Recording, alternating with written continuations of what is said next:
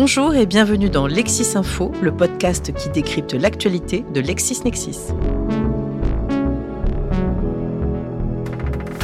Aujourd'hui, nous allons parler des domaines d'application et des cas d'usage des LLM dans les métiers du droit. À mes côtés pour en discuter, je reçois Sophie Coindelot, directrice stratégie de LexisNexis France. Bonjour Sophie. Bonjour Cécile.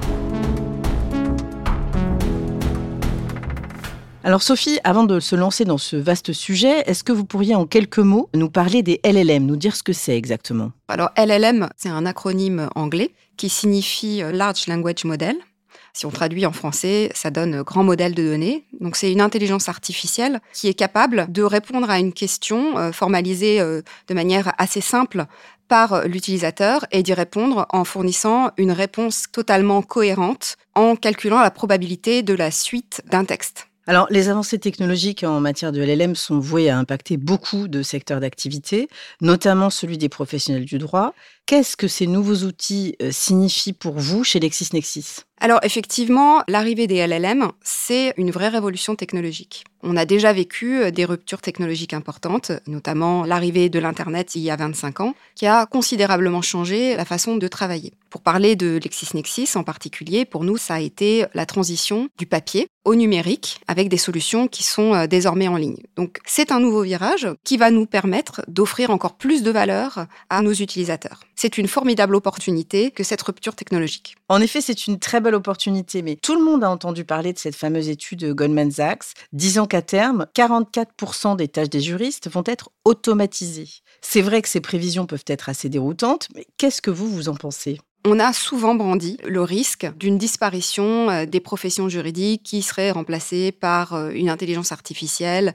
Le fait est que ça ne s'est jamais produit. Donc je pense qu'il y a là-dedans quand même aussi un peu du fantasme.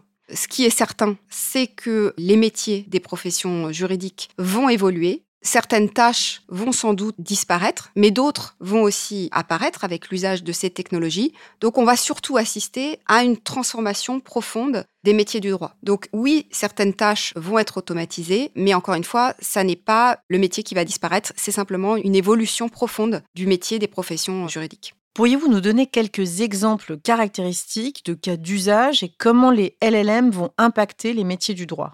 Alors, il y a beaucoup de cas d'usage qu'on peut imaginer et il y en a sans doute beaucoup plus que ce qu'on imagine aujourd'hui. La réalité, c'est que les technologies des LLM sont encore en train d'évoluer et leur utilisation dans le développement euh, des produits euh, n'en est encore qu'à ses débuts. Donc, c'est forcément quelque chose qui va euh, là aussi s'affiner. Pour LexisNexis, on a identifié un certain nombre de cas d'usage et on peut notamment en citer trois. Il y aura vraisemblablement une application dans le domaine de la recherche d'informations juridiques également pour ce qui est de l'analyse de documents juridiques, et également euh, cela va pouvoir transformer euh, la façon de euh, rédiger. Alors justement, est-ce que tu pourrais nous parler de l'utilisation des LLM et de ses limites dans la recherche juridique? On va commencer par parler de ce qui va être transformé positivement, c'est le fait qu'on va pouvoir accéder à une recherche qui sera beaucoup plus euh, simple, puisqu'en fait, on va pouvoir échanger avec euh, le LLM en mode conversationnel. Là où on fonctionnait avec des mots-clés d'une manière qui était peut-être construite un petit peu artificiellement, on va pouvoir construire une question assez simplement formulée et ça va faciliter la recherche. Là où il y a une limite, c'est plus dans la qualité de la réponse qui va être fournie. Parce qu'on le sait tous, une des limites importantes des LLM, ce sont les, hallucinations. C'est-à-dire que les LLM vont construire des textes qui sont tout à fait vraisemblables, mais qui ne sont pas toujours justes. Donc ce qui est très important pour nous, c'est bien sûr de garantir la fiabilité de la réponse à nos utilisateurs. Et pour cela, il va falloir qu'on fasse en sorte d'entraîner ces LLM, de les exploiter d'une manière à s'assurer qu'ils vont aller piocher leurs réponses dans le contenu LexisNexis, qui lui est un contenu fiable et qualitatif, et donc qui vont pouvoir fournir des réponses qui sont des réponses sûres aux utilisateurs, aux professionnels du droit.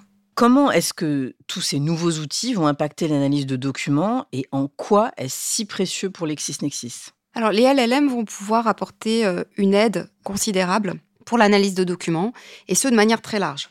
Il pourra s'agir de contrats, il pourra s'agir de décisions de jurisprudence, il pourra s'agir de tout euh, document juridique. Et ils pourront, dans le cadre de cette analyse, faire ressortir les points clés, les risques, et également proposer une synthèse. Donc, ça va considérablement faciliter, aider le professionnel dans l'analyse des documents juridiques. Alors, il y a un, cas euh, particulier d'application qui va être celui des opérations euh, de M&A ou en bon français euh, des opérations de fusion-acquisition dans lesquelles on est amené à procéder à des opérations de due diligence. Et dans ce cas particulier, les professionnels du droit doivent contrôler un nombre très conséquent de documents juridiques et également de documents financiers.